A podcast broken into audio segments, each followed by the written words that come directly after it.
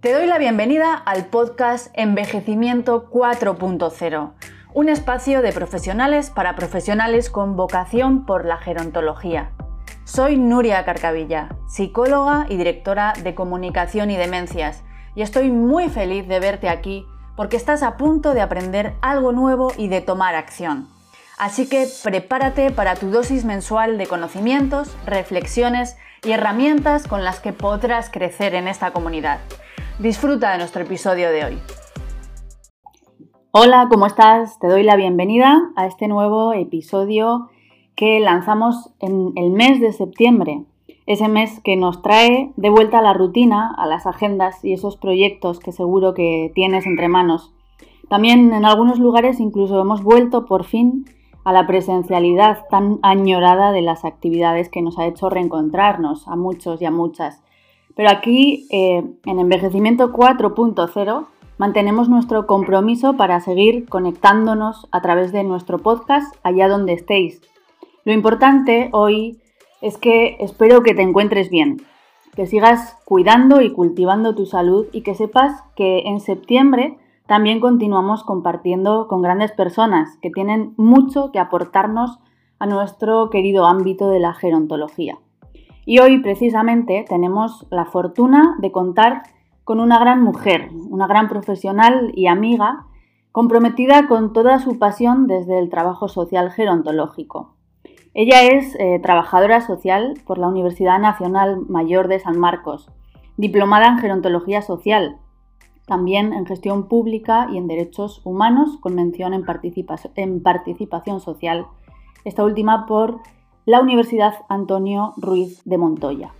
Además cuenta con numerosos estudios, entre los que destacan los estudios de género, derechos humanos, vejez, servicios gerontológicos y enfoque territorial para la gestión pública. Entre su trabajo profesional destaca su papel como directora de responsabilidad social en Conexión Adulto Mayor, un emprendimiento social al que les invito a conocer donde ofrecen consultorías en el campo gerontológico y desarrollan proyectos sociales con una perspectiva específica en el enfoque de derechos humanos e interseccionalidad.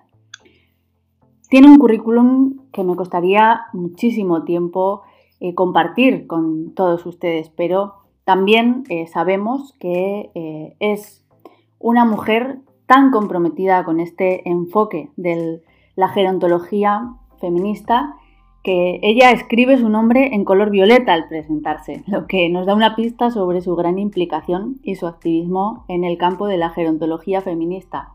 Aide Chamorro García, bienvenida hoy aquí y muchísimas gracias por aceptar esta invitación de estar compartiendo hoy desde Lima con toda nuestra comunidad de envejecimiento 4.0. Hola Nuria, es un enorme gusto compartir contigo y con todas y todos quienes nos están escuchando en estos momentos acerca de este tema que ya lo, mencionabas, lo adelantabas, la gerontología feminista y que en particular me interpela mucho. Ya les voy a compartir eh, cómo así y por qué. Y les saludo con todo el cariño, con toda la estima y respeto eh, desde el Perú, desde Lima. Así es, Aide, eh, muchísimas gracias por encontrar este tiempo para conectarnos desde Lima hasta Pamplona.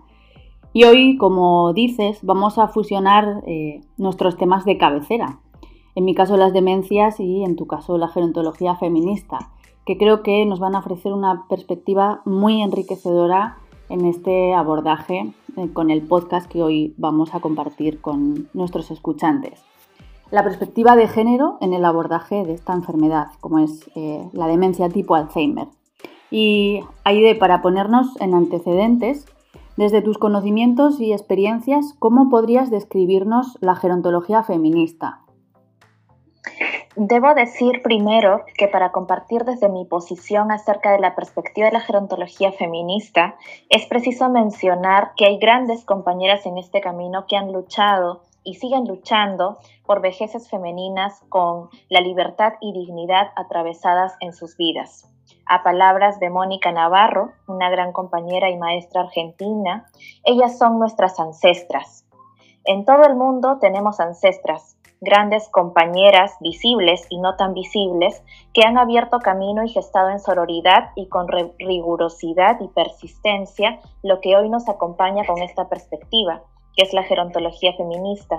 Una de ellas, debo decirlo con mucho cariño, eh, y como muchos y muchas conocemos, es Ana Freixas, una gran compañera española desde los conocimientos, saberes y experiencias que voy teniendo en este aún corto camino en el campo gerontológico y en lo que comparto con algunos y algunas colegas, la gerontomilitancia, para mí la gerontología feminista es una teoría en permanente construcción y retroalimentación, una perspectiva, un enfoque que nos permite comprender la compleja y sutil vida de las mujeres mayores, desde la voz de las protagonistas y también desde nuestros propios procesos como mujeres envejecientes. La gerontología feminista nos permite ver con los lentes de género y edad el continuo de violencia que viven las mujeres durante todo su curso de vida y específicamente en su vejez, momento de su trayectoria vital en el cual se desencadenan y agudizan las distintas situaciones problemáticas que han tenido desde antes en relación a sus condiciones de salud, su soporte socioeconómico, sus vínculos familiares y sociales, entre otros aspectos. Es un camino también para abrir y expandir, visibilizar la cuestión social de las vejeces femeninas en su gran diversidad, por eso justamente las llamamos vejeces. Desde mi experiencia profesional y mi encuentro con el feminismo, he podido percibir que dentro del movimiento feminista o los movimientos feministas y los estudios de género, así como en el campo gerontológico, hay una deuda con las viejas, deuda en relación a la visibilidad de la cuestión social que las afecta y limita su vida, así como un abordaje crítico y reivindicativo en el marco del reconocimiento de derechos. La gerontología feminista nos permite visibilizar las brechas de género interceptando la variable edad a partir de una mirada de curso de vida. Es también una forma de revalorar a nuestras ancestras, muchas veces invisibilizadas y silenciadas en la historia familiar y social. Y Aide, tú has mencionado eh, algo que entiendo que te ha influido, que son esas referentes, eh, concretamente mujeres que han trabajado desde el activismo de la gerontología feminista para trazar eh, todo este conocimiento que se, que se tiene hoy en día dentro de este, de este campo. Y has mencionado a Ana Freisas, que eh, recientemente acaba de publicar eh, su nuevo libro, Yo Vieja. Eh, yo estoy total. deseando tener la oportunidad de, tenerlo en mis manos y comenzar a, leerlo. Y dentro de todo este em, grupo de mujeres referentes, me preguntaba cómo, en tu caso, llega una trabajadora social a desarrollar, su camino tan específico dentro de, de, la gerontología feminista. ¿Cómo ha sido esta experiencia en tu caso de encontrarte con este ámbito de la gerontología? Bueno, eh, en realidad es una constante interpelación, es un constante encuentro y reencuentro y como diría Galeano, un transitar sentipensante, Nuria. Así ha sido y sentipensante porque conlleva muchos sentimientos de por medio y mucha interpelación en la vida privada, en mi vida personal. ¿no? Y claro, tiene mucho sentido, mucha conexión con mi campo profesional porque el trabajo social justamente está de cara a la realidad de las vidas de las personas y de la cuestión social o múltiples discriminaciones estructurales que viven, en las que viven, siguen viviendo muchas personas.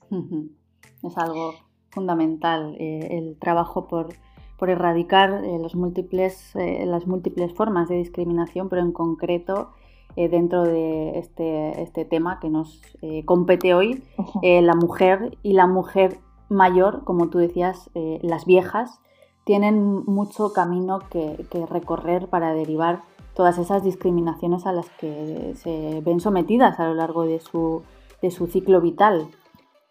Sí, Sí, totalmente. Entonces, en relación a cómo me ha interpelado la gerontología feminista, esta perspectiva, este enfoque en mi camino, es que teniendo en cuenta que vivimos en un mundo en el que las mujeres, en su amplia diversidad, constituyen el grueso de la población adulta mayor. Las viejas constituyen el grueso de la población adulta mayor en el mundo, a razón de lo que conocemos bien como la feminización de la vejez, que trae consigo cursos vitales más longevos para las mujeres. Pero al conocer acerca de esta situación de mayor longevidad en las mujeres, un par de preguntas clave que a mi parecer siempre deben acompañarnos es cómo están viviendo las viejas de hoy y cómo viviremos nuestra vejez en unos años más, tal vez 10, 20, 30, 40 años más, las mujeres que en este presente aún no somos mayores.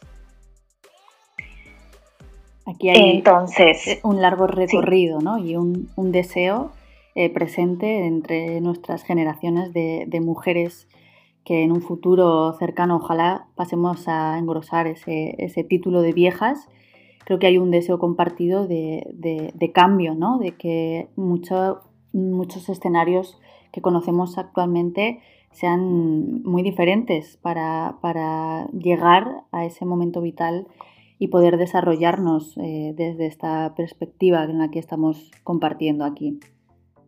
Sí, totalmente. Y justo aquí quiero añadir algo, una reflexión eh, que, comparto muchísimo con, Rita Segato, una antropóloga argentina, eh, en relación a que nosotros, nosotras, estamos envejeciendo en una sociedad androcéntrica y joven adultocéntrica, ¿no? Eh, y compartiendo lo que plantea esta eh, antropóloga tan respetada por mí, Rita Segato, una sociedad en la que existe un uno hegemónico, así le llama, y en la que si no eres ese uno o no eres parte de ese uno, que es hombre, joven o adulto, blanco, fuerte, heterosexual, urbano, productivo, lo coloco entre comillas, para la sociedad, con un cuerpo funcional, etc., eres parte de los otros cuyas vidas son menos importantes. Y en términos etarios, los y las quienes aún no son que son los niños, las niñas, las infancias, y quienes ya no son, que son los viejos y las viejas, quedan afuera, quedan fuera. Pero sobre todo, hay que decirlo, han quedado y siguen quedando fuera las viejas, y les van sumando otras características que generan situaciones de mayor discriminación y marginación, en suma violencia. Muy interesante esta reflexión que traes de, de esta autora y, así es, ¿no? Tenemos que, luchar por recorrer ese camino a futuro con un envejecimiento afirmativo en cuanto a las libertades y los derechos que, tenemos que conquistar todavía, ¿no? En ese, en ese recorrido de ser mujeres, mujeres mayores y derribar todos esos eh, múltiples eh, barreras que nos, nos pone la sociedad y nos pone eh, las múltiples discriminaciones que tú has mencionado, diversos escenarios que todavía están ejerciendo esa, no valoración de, los derechos y de las capacidades y de las identidades muchas veces. ¿no? Tú has, mencionado algo muy importante que es eh, esa normatividad de incluso las orientaciones sexuales, que, que, aquí cuando hablamos de identidades tenemos también un largo camino por, trabajar para eh, incluso ahora con esta pregunta que te iba a hacer en el abordaje de las demencias, la identidad es un concepto fundamental que debemos, que debemos apoyar como, como profesionales, como familias, como cuidadores, como amigas. Pero eh, hablábamos eh, al principio del mes de septiembre, ¿no? Y, en relación con esto, sabemos que tenemos una, una fecha próxima destacada eh, el próximo día 21, eh, donde se conmemora el Día Mundial del Alzheimer. Y estamos compartiendo ahora y de este enfoque de la gerontología feminista, pero de manera más concreta, cómo eh, puede aportar este enfoque al abordaje, qué puede aportar la gerontología feminista al abordaje de las demencias. Gracias, Nuria. Puede parecer una obviedad, pero en la práctica cotidiana no lo es las situaciones de demencia conllevan un abordaje integral y no como suele pasar aún una atención clínica farmacológica únicamente. Un abordaje profundamente social también es muy relevante y en él un abordaje con los lentes de género, con los lentes de la gerontología feminista, nos permite identificar y dar cuenta de situaciones de reproducción de narrativas y prácticas discriminatorias que viven las mujeres mayores con demencia y que viven también las mujeres que cuidan a personas con demencia, las mujeres mayores que cuidan a personas con demencia. Sabemos que existen hoy por hoy familias multigeneracionales, ¿no? Personas, mujeres que cuidan a sus madres, a sus padres, mujeres que cuidan a sus parejas, a sus compañeros, ¿no? Y también mujeres que cuidan en espacios institucionales. Porque hay que decirlo, como asevera Ana Freixas, las mujeres son las cuidadoras sin contrapartida, nadie las cuida. Y aquí quiero conectar con algo que me parece muy importante, em, que es vivimos en un continuo de violencia y un patriarcado atravesado eh, como afirma Moni Navarro. Este continuo de violencia hacia las mujeres, un concepto que me parece súper potente y que es desarrollado por compañeras feministas de Chile, de hecho me lo transmitió mi querida compañera Nicole Matuccelli, Trata de narrativas y prácticas de discriminación y violencia que acompañan el curso de vida de las mujeres desde su infancia. Y eso es clave para poder entender un poco, Nuria, el problema o la situación problemática de raíz, ¿no? Y que se presentan en situaciones de cuidado a personas con demencia o en mujeres que viven con demencia. Haciendo el ejercicio personal de analizar tu vida como mujer, una puede dar cuenta de ello cuando desde niña ya te imponen, algunas veces más sutilmente que otras, el cuidado de otro ser y que crezcas para cuidar de otros menos de ti, que al tener pareja, casarte, te enfoques en ser una buena esposa, compañera que cuide a su pareja y que al venir los hijos, las hijas, cuide muy bien de ellos y ellas y así ser una buena madre, cuidar de tu padre, de tu madre, al ser ellos más mayores y así ser una buena hija, cuidar de tu casa, de tu familia, para que todos salgan a trabajar y estudiar y tengan un futuro mejor. Y cuando tus hijos y tus hijas tienen hijos e hijas, cuidar a tus nietos, a tus nietas, para que sus padres o sus madres no perjudiquen su vida laboral y continúen produciendo. No importa el cansancio, importa seguir cuidando incondicionalmente. No importa no tener tiempo para ti, importan los demás. Eso me parece sumamente importante eh, en el marco de esta pregunta, Nuria. Y aquí quiero decir que pensar que las mujeres siempre han cuidado trae consigo perjuicios cuando se trata de una situación en la que es una mujer la que necesita cuidados permanentes, ¿no? como en situaciones de demencia, de procesos de demencia, ¿no? tipo Alzheimer, por ejemplo. Se producen procesos cargados de estereotipos y prejuicios, y no solo por parte de la sociedad o de la comunidad o de su entorno ¿no? y de su familia, sino por parte también de ellas mismas, de las propias mujeres. Hay una película, Nuria, que seguro la has visto, se llama Siempre Alice. Es una película cuya protagónico es de Julian Murray, ¿no? En la que la protagonista es diagnosticada con Alzheimer prematuro.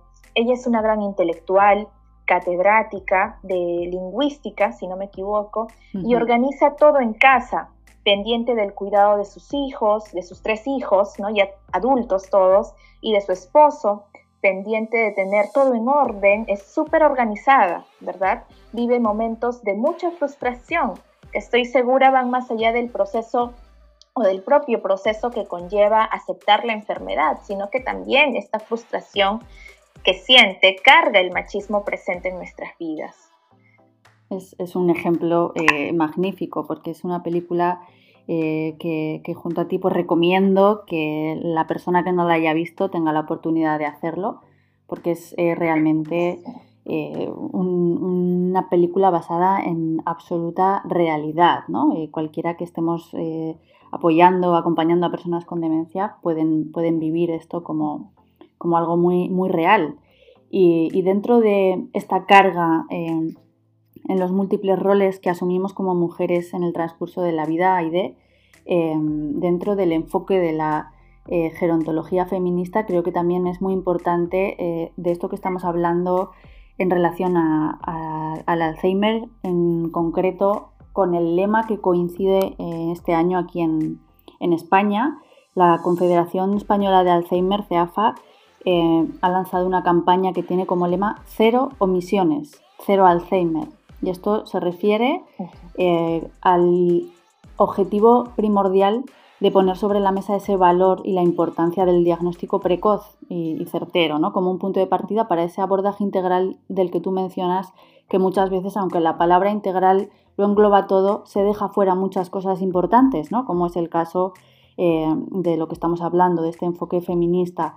Y eh, esto viene en relación a que cada vez se da más importancia en las agendas a la prevención, ¿no? Para retrasar eh, esta aparición de cualquier tipo de demencia, pero en este enfoque en el que estamos hablando, es cierto que incluso hoy en día, aunque hay poca evidencia sobre esas diferencias de género, es muy probable que, los programas de educación para la salud sea necesario eh, hacerlos y diseñarlos desde ese enfoque eh, de género porque los comportamientos eh, de salud de mujeres y hombres son distintos ¿no? y por tanto tenemos que tomar medidas de prevención diferentes para para llegar a, la prevención y retrasar la aparición de la demencia o llegar al diagnóstico precoz, ¿no?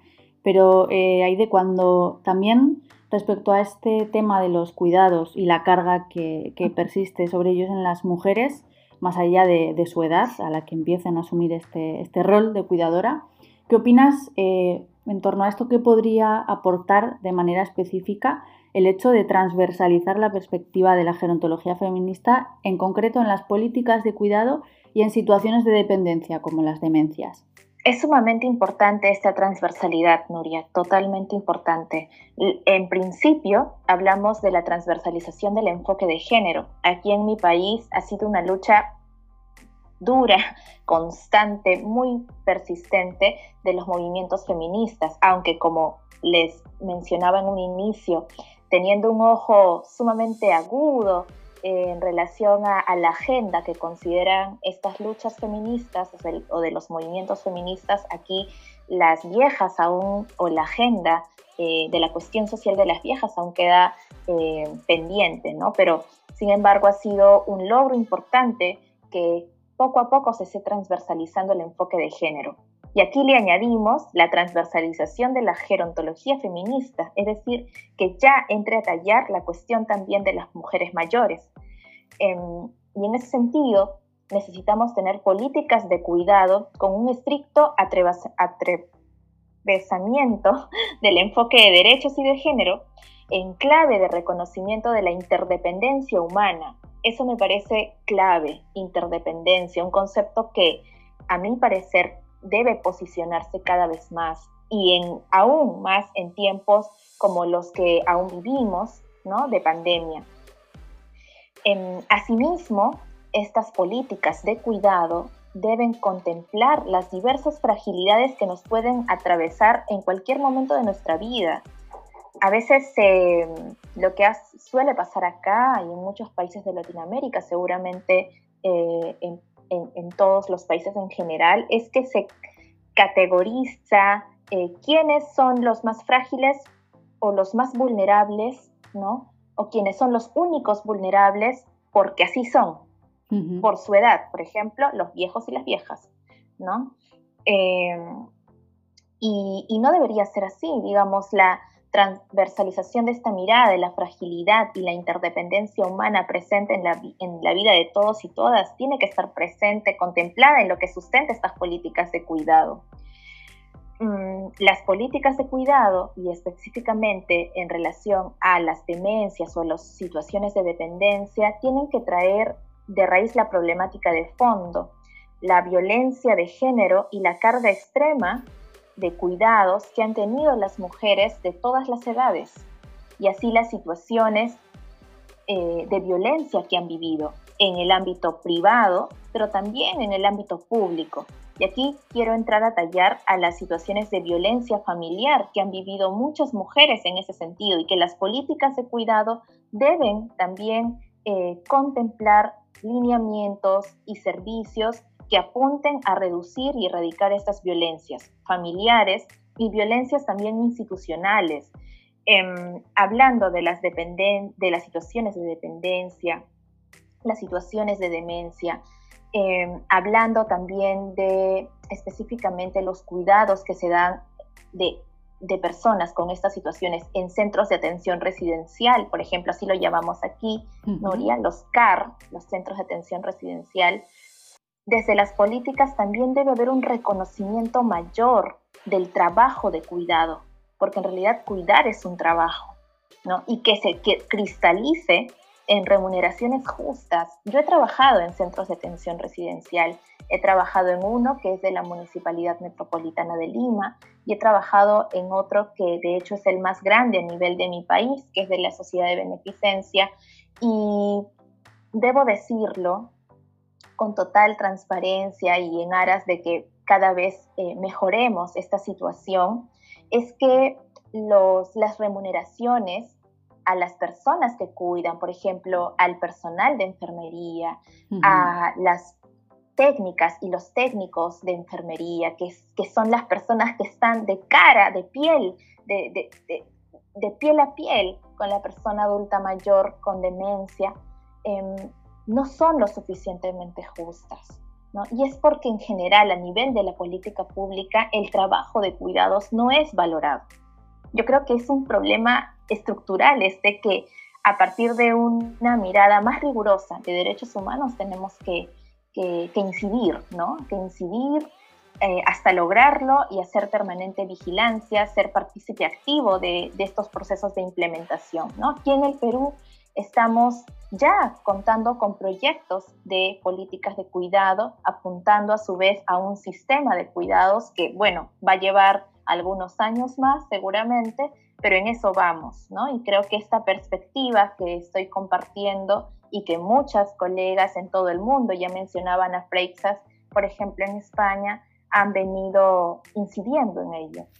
Y tanto que sí, y ahora que, estaba escuchándote hablar de estas eh, políticas de cuidado, eh, estaba pensando en cómo eh, en numerosas ocasiones, no sé si también ocurre en Perú, creo que, sí, el género es una dimensión que se olvida con frecuencia en el discurso público relacionado con las personas con demencia, porque cuando las personas están viviendo con esta enfermedad, su representación típica en estas políticas y en estas estrategias se realiza en términos neutrales al género, como una etiqueta genérica de personas con demencia y además cuando se habla de cuidadores, se habla de cuidadores familiares en masculino, ¿no? Como si el género aquí no fuese algo importante, cuando claramente eh, lo es y, además es muy importante, ¿no? Y es que eh, nos ha quedado muy claro, Aide, que este predominio de mujeres que viven las consecuencias directas o indirectas de la demencia, es decir, las que reciben un diagnóstico de demencia, pero también esas mujeres que son cuidadoras de otras personas con demencia, eh, esto es lo que está ocurriendo ¿no? y lo que hace que la demencia precisamente sea una cuestión de género y una cuestión feminista. Entonces creo que este es un buen resumen para, recapitular en torno a esta conversación, ¿no? Aide, no sé qué, qué te parece esto. Sí, Nuria, y a propósito de lo que mencionaste, también quiero agregar algo, que al tener una concepción tan arraigada de la fragilidad femenina, y aquí cargada de estereotipos y prejuicios y machismo, y que es paradojal a su vez con la permanente exigencia, por así decirlo, del cuidado de otros por parte de las mujeres y las mujeres mayores, en procesos de demencia lo que se puede evidenciar es que se presentan procesos que limitan o restan autonomía a las mujeres, a las mujeres que viven estos procesos de demencia. Les restan su capacidad de ser, de expresar, de decidir sobre su cuerpo en el amplio sentido de la palabra. ¿no? Y así se reproducen silencios, historias silenciadas y violencias silenciadas. Eh, y en relación a esos silencios que mencionas, creo que algo que es eh, importante también destacar es Em, casi la ausencia en, lo que se refiere a la investigación de estudios eh, con este enfoque de género, ¿no? porque si echamos la mirada atrás y revisamos la, literatura científica disponible, pues vemos que esto es algo reciente, ¿no? Prácticamente comienza en la década de, los 90, pero aún así, ¿qué nos encontramos cuando analizamos eh, las publicaciones centradas en el enfoque de abordaje a la demencia? Eh, desde mi experiencia, cuando leo literatura veo que la mayor parte de las investigaciones disponibles no tienen esta perspectiva de ciudadanía feminista. Y además hay un gran número eh, de estos estudios que se centran únicamente en las figuras de los cuidadores, eh, insisto de nuevo, en masculino, ¿no? y no tienen en cuenta la perspectiva eh, global o específica de las personas con demencia cuando hay diferencias entre vivir con demencia siendo mujer y siendo hombre, ¿no? porque esto es algo importantísimo, ya que tanto hombres como mujeres acceden al apoyo de diferentes formas. Incluso las mujeres eh, sabemos que abordan la demencia y los cuidados de formas diferentes a los hombres. Así que creo que es algo a destacar que debemos obtener esta perspectiva sobre el tipo de cuidados que una persona prefiere y sus expectativas en relación a sus eh, cuidadores o cuidadoras, porque esto va a ser algo potencialmente beneficioso para que seamos capaces de entender ahí de esas necesidades de, las personas que están involucradas en este contexto de, cuidados, ¿no? Y en consecuencia, pues vemos que no se están planteando preguntas sobre eh, la igualdad de género y están silenciándose estas voces de, hombres y mujeres que están viviendo esta experiencia de la demencia, ¿no? Entonces, eh, Aide, eh, creo que desde este eh, espacio tenemos que abogar, eh, creo que es algo que podemos compartir ambas, eh, por esa mayor sensibilidad de género en la formulación, tanto como tú mencionabas, de políticas de cuidados públicas, pero también animar a nuestras colegas y nuestros colegas y también a esos que se dedican a, la ciencia, ¿no? a la investigación social, para inyectar esta perspectiva de ciudadanía feminista en sus trabajos. Completamente, Nuria. Y aquí quiero agregar algo pequeño en relación a las políticas, y es que el cuidado en general se ha generado un imaginario de que el cuidado solamente está a cargo del espacio privado, es decir, de las familias. Y hay políticas que se vienen reproduciendo con una mirada muy familiarista, vale decirlo. Y el cuidado como trabajo también compete al Estado, ¿no? Es un deber y es un derecho que tenemos todos y todas. Y aquí quiero decir que todos y todas tenemos el derecho de ser cuidados en todo nuestro curso vital por esta clave de interdependencia y a su vez todos y todas podemos cuidar tenemos esa capacidad y o podemos desarrollar capacidades para cuidar de otros y de otras, ¿no? Pero aquí el rol del Estado es sumamente importante, Nuria, porque ha primado esta mirada muy familiarista, muy del espacio privado de esta tarea tan importante y tan sensible también que es el cuidado. Así es, tenemos ese camino por recorrer de visibilizar a esos cuidados, sobre todo en el ámbito privado, que son eh, asumidos en su gran mayoría por mujeres ¿no? y que no son reconocidos ni remunerados. Entonces, eh, me gusta escucharte eh, para poner fin a nuestra charla hoy, que ha sido un gusto compartir contigo con esa palabra que has mencionado en varias ocasiones de la interdependencia. Creo que, que tenemos mucho que trabajar desde este enfoque de la interdependencia sumado a este amplio enfoque que nos has resumido desde eh, tu experiencia en la gerontología feminista y también en el abordaje de manera específica de las demencias.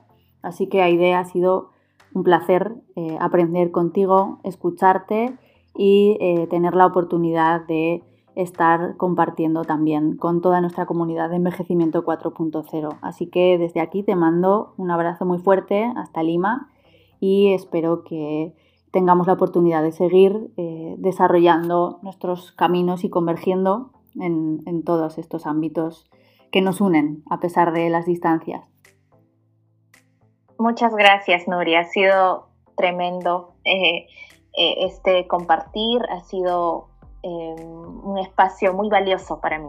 Te lo agradezco mucho y les agradezco a todas y todas quienes nos han escuchado. Pues un saludo a todas las personas que nos escuchan, Otro para ti, muy cariñoso, Aide, y nos seguimos escuchando en los próximos episodios.